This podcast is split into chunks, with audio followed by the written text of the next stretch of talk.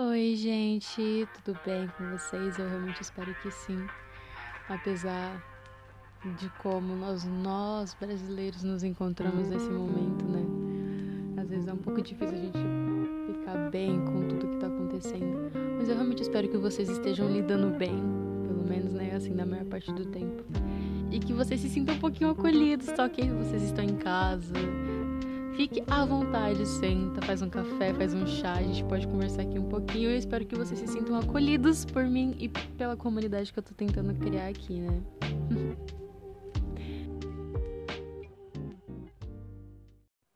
E bom, para começar, vou, vou aqui apresentar o tema que eu escolhi pra gente conversar um pouquinho hoje que é sobre arte. Acho uma coisa tão incrível, gente, tão legal para conversar assim, sabe? Não precisa ser tipo nada muito complexo. Nossa história da arte, toda aquela coisa, apesar de ser um assunto bastante legal, não é isso que eu quero fazer aqui. Eu quero tipo ter uma conversa leve, sabe? Uma coisa assim mais amigável.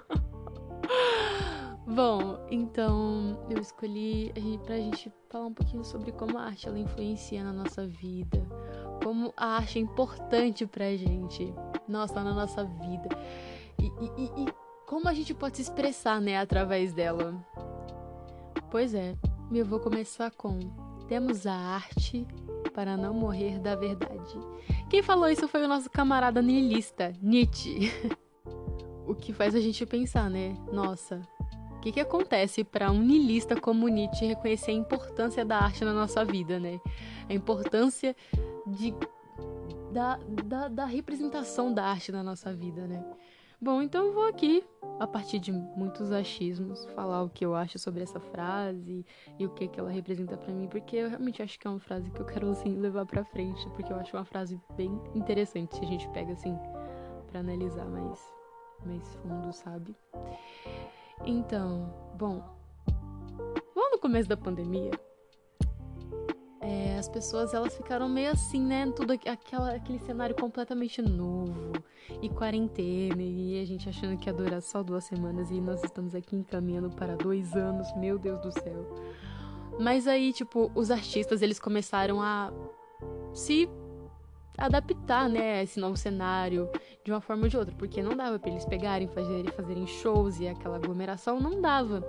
Então eles tentaram assim achar uma forma diferente, né, de se expressar, de, de colocar a sua arte para fora e também de acessível, né, para as pessoas conseguirem ver um entre parênteses, né, show, mesmo que seja online. Então eles fizeram isso, né? Então vocês lembram no começo da pandemia aquela onda de live, live, live, muitas lives, todo dia tem uma live diferente de um artista novo.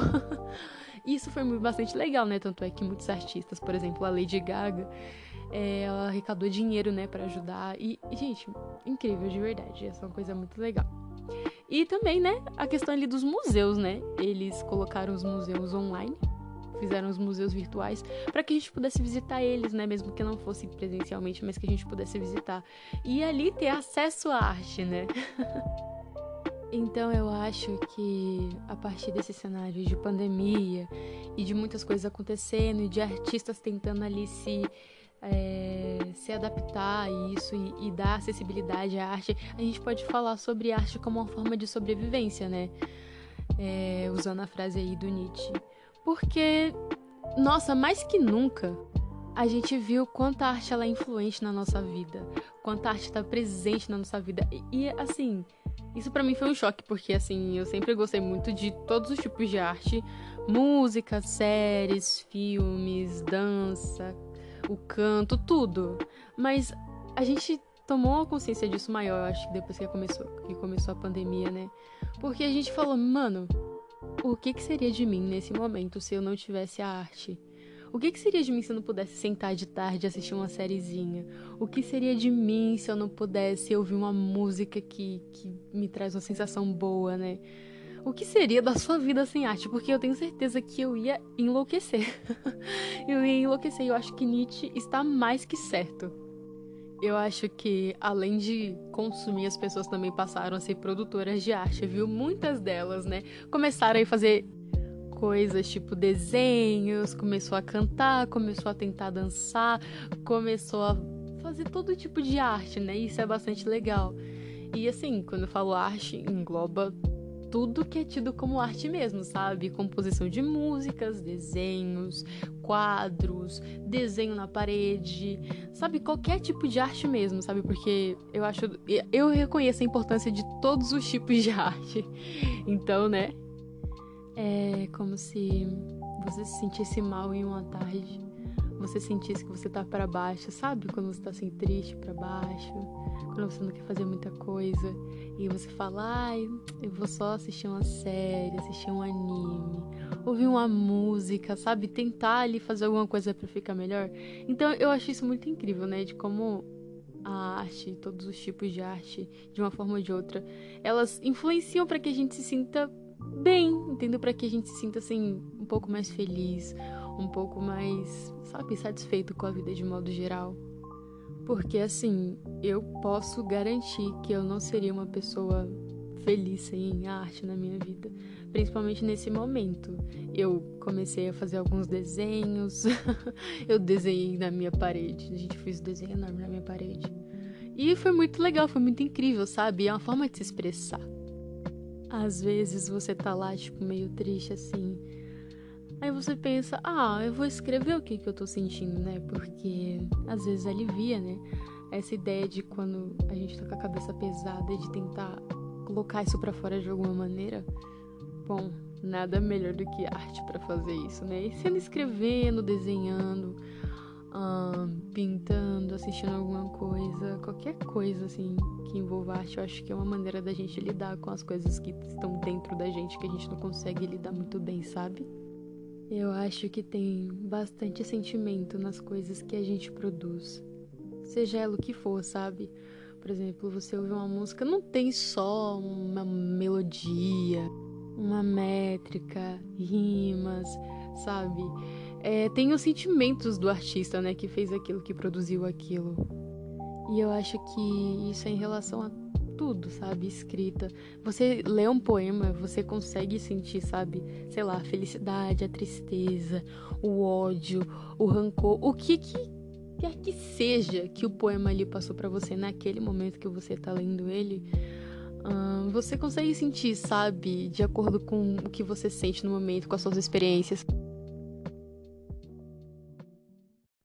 E vamos para mais um tópico muito legal que a gente vai falar agora sobre arte como uma forma de resistência agora.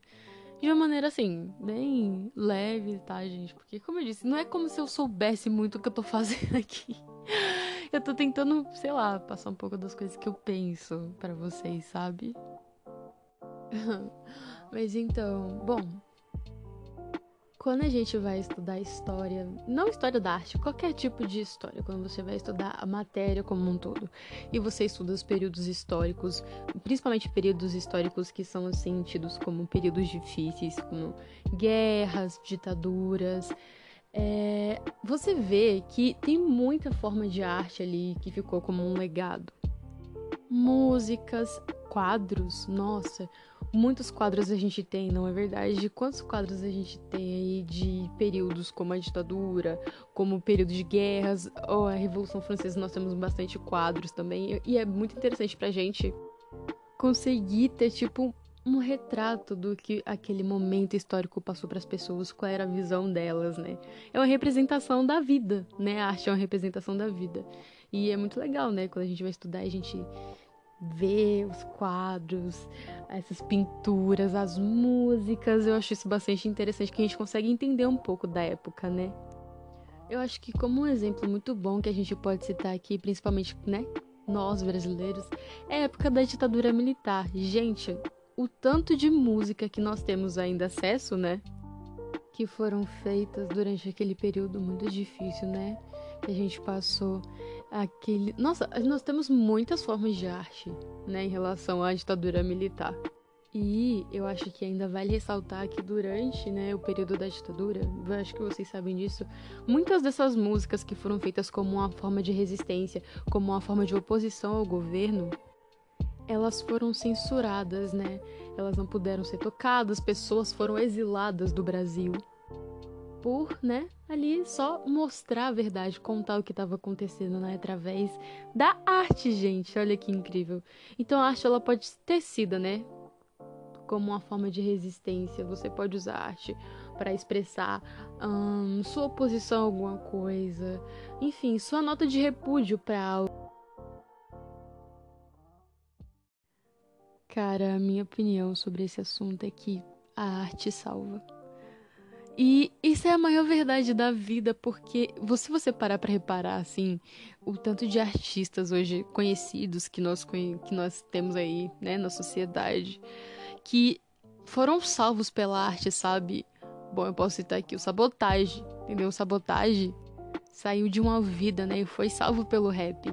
E isso acontece com muitos artistas, gente. Então, assim, a arte realmente salva, sabe? Salva vidas, salva as pessoas assim de de se sentirem tristes sozinhas. É claro assim que eu não tô falando que a arte é a terapia em si, sabe?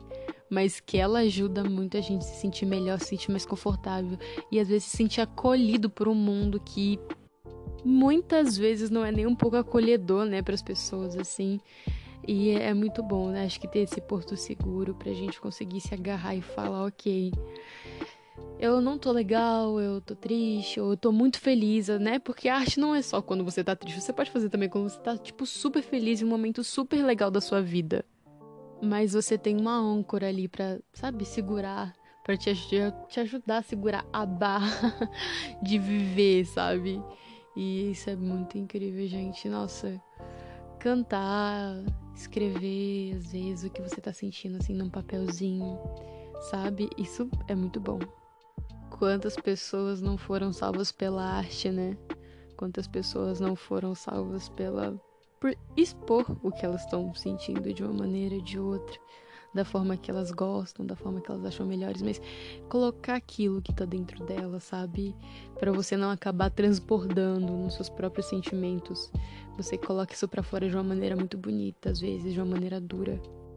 E as duas são importantes pra gente entender a realidade, a subjetividade da outra pessoa, entender o que ela passa e conseguir ter empatia por ela por meio do, de como ela escolhe se expressar, né? De como ela escolhe colocar para fora aquilo que tá dentro dela, para ela não acabar enlouquecendo da verdade, não é Nietzsche?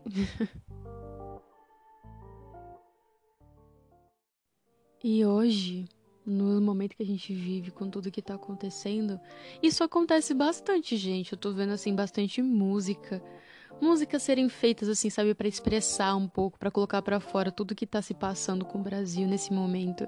E eu acho isso bastante legal, porque daqui uns anos a gente vai querer ver isso, sabe? A gente vai querer mostrar isso para as pessoas que não estavam aqui nesse momento, sabe? E para falar a verdade, eu vejo isso de uma maneira muito importante, para que a gente possa ter a nossa história guardada, né? A nossa história escrita em forma de arte. É bem, bem legal, bem importante. Bom, mas se vocês quiserem, eu deixo uma lista, tá? Sem problema. Se vocês quiserem ouvir músicas de, de do momento que a gente tá vivendo, eu conheço algumas e, bom, só falarem. vocês têm contatos. Então, fiquem à vontade.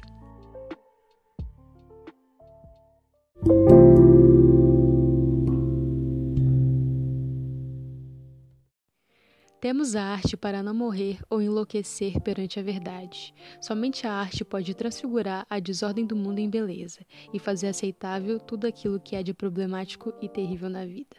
Nietzsche